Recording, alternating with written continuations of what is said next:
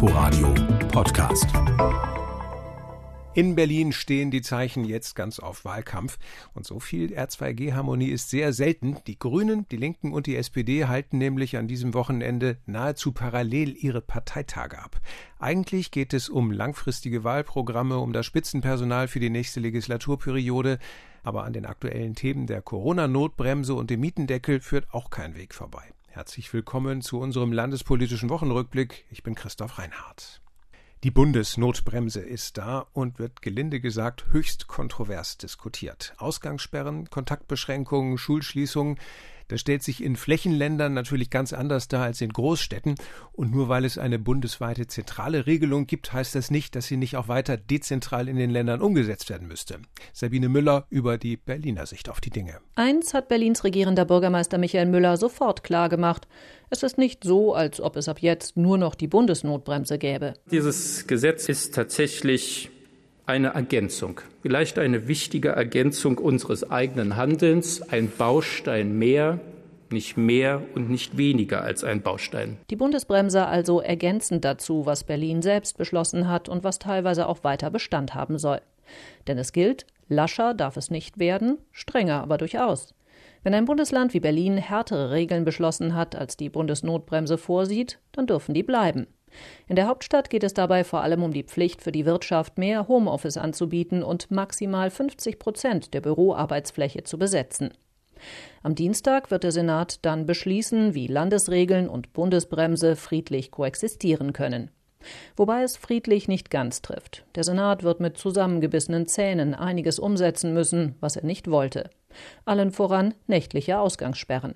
Die müssen eingeführt werden, wenn der Inzidenzwert an drei aufeinanderfolgenden Tagen über 100 liegt. Berlin überschreitet diese Marke schon viel länger, und zwar ganz egal, welche Zahlen man zu Rate zieht. Bisher schaute der Berliner Senat beim Lockern und Verschärfen auf seine eigenen Zahlen. Daneben gab es aber immer auch die Zahlen des Robert Koch Instituts, und die weichen teilweise deutlich ab. In Zukunft werden die RKI-Zahlen die relevanten sein, sagt der regierende Bürgermeister Michael Müller im RBB. Wir haben jetzt ein Bundesgesetz als Richtlinie, als Rahmen und dieses Bundesgesetz orientiert sich an den Zahlen des Robert Koch Instituts. Und insofern müssen wir schon wegen der Vergleichbarkeit der Maßnahmen in den Bundesländern auch umstellen auf die Zahlen vom RKI. Kultursenator Klaus Lederer macht keinen Hehl daraus, dass ihm die Gängelung durch die Bundesnotbremse so gar nicht passt. Wenn er an die teils angekündigten, teils schon eingereichten Verfassungsbeschwerden dagegen denkt, klingt Lederer regelrecht hoffnungsfroh. Also ich glaube, dass das weggeklagt werden kann. Äh, ich bin da ziemlich sicher. Aber erstmal ist er jetzt da, der neue Baustein, und der Senat muss damit umgehen, ob es ihm passt oder nicht. Sagt Sabine Müller. Und nur ein paar Kilometer weiter hinter der Berliner Stadtgrenze stellen sich genau dieselben Fragen. Am Freitag hat sich die Brandenburger Landesregierung die Bundesnotbremse nochmal genauer angesehen. Die Ergebnisse kennt Oliver Schorsch. Das Kabinett in Potsdam hat die Brandenburger Eindämmungsverordnung an die Bundesnotbremse angepasst. Eine Änderung betrifft alle Brandenburger, die nicht in den unter 100 Inzidenz-Landkreisen Barnim und Ostprignitz-Ruppin wohnen. Für ihre nächtliche Ausgangsbeschränkung ab 22 Uhr gibt es eine Ausnahmeregelung, so Ministerpräsident Dietmar Woidke. Dass zum Beispiel einzelne Spaziergänger oder auch Jogger bis um 0 Uhr unterwegs sein können ich bin nicht davon überzeugt, dass diese Ausnahmen nötig sind. Steht mir aber auch nicht zu, die bundesgesetzlichen Regelungen hier von dieser Stelle zu kritisieren. Sport darf tagsüber nur zu zweit oder mit dem eigenen Hausstand ausgeübt werden. Und, da geht Brandenburg weiter als in der Bundesnotbremse vorgesehen, nur im Freien. Ausnahmen gibt es für Profisportler. Strenger ist Brandenburg auch bei Demonstrationen und Versammlungen. Im Barnim und in Ostprignitz-Ruppin dürfen sie mit bis zu 500 Teilnehmern stattfinden, in allen anderen Landkreisen und kreisfreien Städten mit höchstens 100 Teilnehmern, wenn die Inzidenz weiter drei Tage lang über 100 bleibt. Für Brandenburger Kitas und Grundschulen bedeutet die Bundesnotbremse eine Verschärfung. Kitas und Grundschulen schließen nun bei geringeren Inzidenzen, so Bildungsministerin Britta Ernst. Wir haben für die Schließung im Bereich Schule und Kita jetzt eine Grenze von 165, die die 200 ablöst. Insofern eine strengere Regelung, die auch schon ab Montag in einzelnen Kreisen wirken. Die Regelung ist, dass an drei Tagen hintereinander die 165 überschritten wird. Dann greift am übernächsten Tag die Schließung. Aktuell betroffen sind die Stadt Cottbus und der Landkreis Spree-Neiße. Und wenn sich die Situation nicht verbessert, könnten kommende Woche noch Elbe-Elster und Oberspreewald-Lausitz folgen. Ausnahmen gelten für Förderschulen, für die Abschlussklassen und es gibt eine Notbetreuung. Es gibt außer Corona noch ein Thema, das das politische Berlin in Atem hält, nämlich der Mietendeckel. Sein Scheitern vom Verfassungsgericht beziehungsweise die Frage, wie man da jetzt wieder rauskommt, möglichst unbeschadet und es vielleicht sogar schafft, bei diesem hochemotionalen Thema doch die eine oder andere Wählerstimme noch mitzunehmen. Ideal also als Thema für die Aktuelle Stunde im Berliner Abgeordnetenhaus am Donnerstag. Thorsten Gabriel hat sie verfolgt. Reden wollten alle über den Mietendeckel. Formal entschied sich das Parlament für den Antrag der AfD zum Thema. Deshalb durfte deren Fraktionschef Georg Pasterski auch als erster ran. Der ehemalige Bundeswehroffizier bemühte dann auch gleich Kriegsrhetorik. Das Flaggschiff des Senats wurde versenkt. Der Mietendeckel ist verfassungswidrig. Jeder anständige Kapitän wäre nach einem solchen Desaster von Bord gegangen. Überhaupt war für die Opposition, wenig überraschend klar, Rot-Rot-Grün habe mit dem Mietendeckel die Mieterinnen und Mieter der Stadt getäuscht. Oder in den Worten des CDU-Fraktionsvorsitzenden Burkhard Dregger: Sie haben alle Ihre Versprechungen gebrochen. Sie haben unerfüllbare Erwartungen geweckt. Sie haben damit große Enttäuschungen hervorgerufen. Ihr Mietendeckelgesetz ist ein Programm zur Förderung von Politikverdrossenheit. FDP-Fraktionschef Sebastian Czaja forderte, wie zuvor CDU und AfD, dass nun der Neubau angekurbelt werden müsse. Ein Gipfel mit der Wohnungswirtschaft müsse her, wie in Hamburg. Einen solchen hatte der regierende Bürgermeister schon vergangene Woche noch am Tag der Gerichtsentscheidung in Aussicht gestellt. Und Stadtentwicklungssenator Sebastian Scheel von der Linken bekräftigte nun, schon nächste Woche werden wir einladen und werden mit den wohnungspolitischen Verbänden das weitere Vorgehen dort auch erörtern. Und ich glaube, es ist auch ein wichtiges Signal, dass wir genau diesen Zusammenschluss jetzt auch suchen. Mietendeckel jetzt erst recht, nur eben auf Bundesebene, lautete ansonsten das Credo in den Reden aus den Regierungsreihen. Berlin habe zwar nicht das Recht, die Mieten zu deckeln, aber der Bund. Vor allem in Richtung der CDU gab es deshalb scharfe Töne, wobei die grüne Spitzenkandidatin Bettina Jarasch auch die Bundes-SPD angriff. Schwarz-Rot im Bund verkennt seit Jahren die Zeichen der Zeit. CDU und SPD im Bund weigern sich hartnäckig, Ländern und den großen Städten wirksame wohnungspolitische Mittel an die Hand zu geben, um einen durch Finanzkapitalismus und spekulative Geschäftsmodelle aus den Fugen geratenen Wohnungsmarkt wieder vom Kopf auf die Füße zu stellen. Dass für die Grünen nicht deren Fraktionschefinnen ans Pult traten, sondern die Spitzenkandidatin, war wohl der ehrlichste Beleg dafür, dass diese Reden auch ein Stück vorgezogener Wahlkampf waren. Immer wieder der Hinweis darauf, dass die Mieterinnen und Mieter und man hätte auch sagen können Wählerinnen und Wähler sich ja wohl merken würden, wem sie den gescheiterten Mietendeckel zu verdanken hätten. Nur dass die Oppositionsparteien damit die Regierung meinten und die Regierungsfraktionen umgekehrt die Opposition. Thorsten Gabriel berichtete. Und dass jetzt ernsthaft der Berliner Wahlkampf beginnt, das ist an diesem Wochenende nicht zu übersehen. Grüne, Linke und die SPD halten mehr oder weniger parallel ihre letzten Parteitage vom Wahltag ab. Den Anfang haben am Freitag schon die Linken gemacht. Bis Sonntagabend wollen sie noch über alle offenen Fragen entscheiden. Sebastian Schöbel fasst den aktuellen Stand zusammen. Natürlich war es das Thema zum Auftakt des Parteitages, die Niederlage des Berliner Mietendeckels vor dem Bundesverfassungsgericht. Wie schwer sich die Berliner Linke damit noch immer tut, machte ihre Landesvorsitzende Katina Schubert deutlich. Die Entscheidung ist ein herber Rückschlag. Für uns, aber natürlich auch vor allen Dingen für die Mieterinnen und Mieter in unserer Stadt und für sie tut es mir wirklich sehr, sehr leid. So ganz akzeptiert haben die Berliner Linken das Nein der Verfassungsrichter aber nicht, ließ ihr Spitzenkandidat Klaus Lederer durchblicken.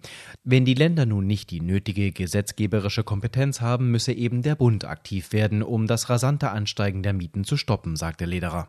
Und wir machen die Wahlen am 26. September auch zu einer Abstimmung über die Bereitschaft zu dieser Konsequenz auf Landes- und auch auf Bundesebene. Der Berliner Mietendeckel erlebt also eine Wiedergeburt als Wahlkampfthema. Die Linke will in den kommenden Monaten bis zur Wahl voll auf die Wohnungspolitik setzen. So fordert sie unter anderem die Einführung eines Mietenkatasters, ein Verbot für den Verkauf von landeseigenen Grundstücken, den Ankauf von Wohnungen durch landeseigene Unternehmen. Auch der Neubau, vor allem der sozialverträgliche, spiele eine Rolle, so Lederer. Aber das Problem am Wohnungsmarkt lösen wir zuallererst im Bestand. Die Spitzenkandidatin des Koalitionspartners SPD, Franziska Giffey, sieht das bekanntlich etwas anders. Fan des Mietendeckels war sie nie. Sie setzt lieber auf Wohnungsneubau. Die Enteignung von großen Immobilienunternehmen, wie sie die Linke fordert, lehnt sie ebenfalls ab. Linken-Chefin Katina Schubert vermutet längst, dass die Sozialdemokratin Giffey nach Optionen jenseits von Rot-Rot-Grün sucht. Und wenn Frau Giffey jetzt offen mit dieser CDU antichambriert, ist das nur ein Argument mehr, die Linke stark zu machen. Zumal die Wohnungspolitik längst nicht das einzige Konfliktthema zwischen Linken, SPD und Grünen bei diesem Wahlkampf sein wird. Auch in der Verkehrspolitik gibt es erhebliche Differenzen. Der Parteitag der Berliner Linken geht noch bis Sonntag. Sebastian Schöbel berichtete über die Versammlung der Linken und die SPD, beziehungsweise ihren letzten großen Parteitag vor den Wahlen beobachtet für uns heute Jan Menzel. Die Ära von Michael Müller als Parteichef ist ja sowieso schon eine Weile vorbei. Jetzt geht es darum, Franziska Giffey groß zu machen, auch als Regierende und darum, eine alte, kriselnde Partei so aufzustellen, dass die neuen Zeiten möglichst bessere Zeiten werden. Wie die SPD das hinbekommen will, erklärt uns jetzt Jan Menzel. Dieser Parteitag soll so etwas wie die Krönungsmesse für Franziska Giffey werden. Die Bundesfamilienministerin ist schon seit ein paar Monaten als Spitzenkandidatin ihrer Partei unterwegs. Offiziell nominiert wird sie aber erst diesen Sonnabend. Die Corona-Pandemie verhindert die übliche große Parteitagsbühne. Die Delegierten müssen der Rede ihrer Frontfrau zu Hause am Laptop lauschen. Doch Giffey wäre nicht Giffey, wenn es ihr nicht gelingen würde, auch unter diesen Umständen den Funken überspringen zu lassen. Zumal es für ihre Partei gar nicht so übel läuft. Die Grünen sind zwar zwar nach wie vor in den Umfragen deutlich vorn, doch Giffey hat währenddessen unbeirrt ihr Feld beackert. Herzenssache Berlin nennt sie ihre Tour durch die Bezirke, die sie mal in Industriegebiete, eine Großsiedlung am Stadtrand oder zum Cottbusser Tor führt. Dass die Umfragewerte für die Berliner SPD anziehen, verbuchen die Genossen da nur zu gern als Giffey-Effekt. Noch mehr gute Laune verbreitet in vielen Kreisverbänden, dass der befürchtete große Zoff um die Bundestagsliste ausfällt. Sowohl der regierende Bürgermeister Michael Müller als auch Ex-Juso-Chef Kevin Kühnert wollten den ersten Listenplatz, das mutmaßlich sichere Ticket in den Bundestag. Statt Hauen und Stechen mit Sieger und Verlierer wurde verhandelt. Müller als langjähriger Regierungschef mit bundesweiter Präsenz bekommt den ersten Platz. SPD-Nachwuchsstar Kühnert weicht auf Platz 3 aus. Ein starkes Signal nennt Co-Landeschef Raed Saleh die Einigung. Was er nicht so offen sagt, ist, dass direkt dahinter der Ärger losgeht. Denn hier deuten sich Kampfkandidaturen und eine turbulente Generalaussprache an. Mehrere große Kreisverbände haben ohne Giffey und Saleh ein Personalpaket geschnürt. Männer und Frauen sind berücksichtigt, Kandidaten mit Migrationshintergrund, ältere und jüngere und auf dem siebten Listenplatz die Kreischefin von Lichtenberg, einem Ostbezirk.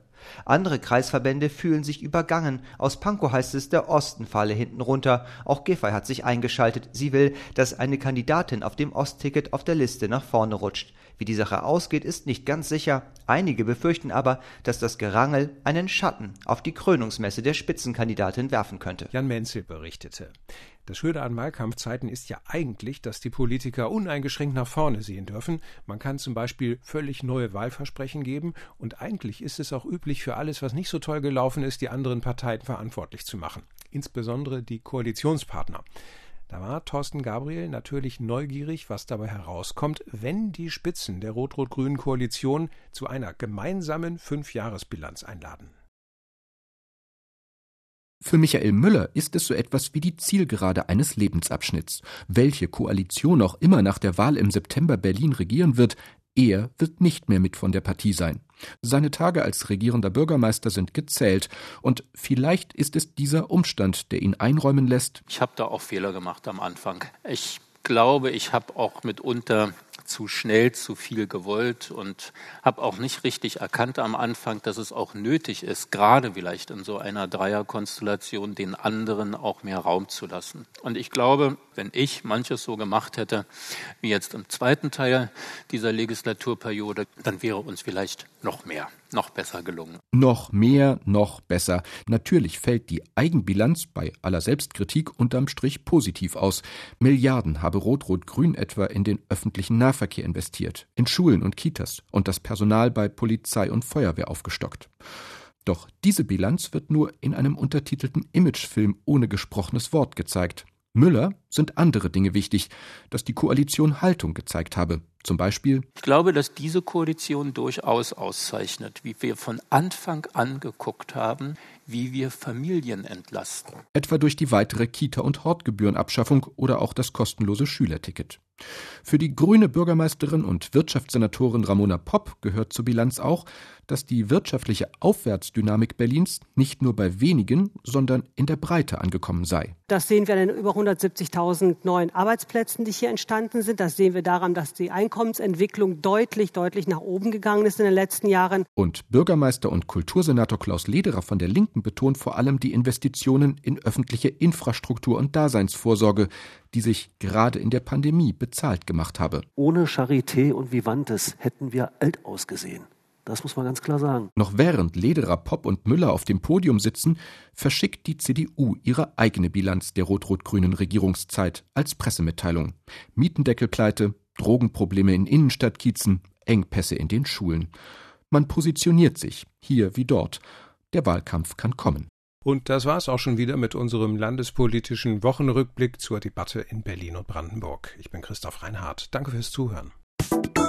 Inforadio Podcast.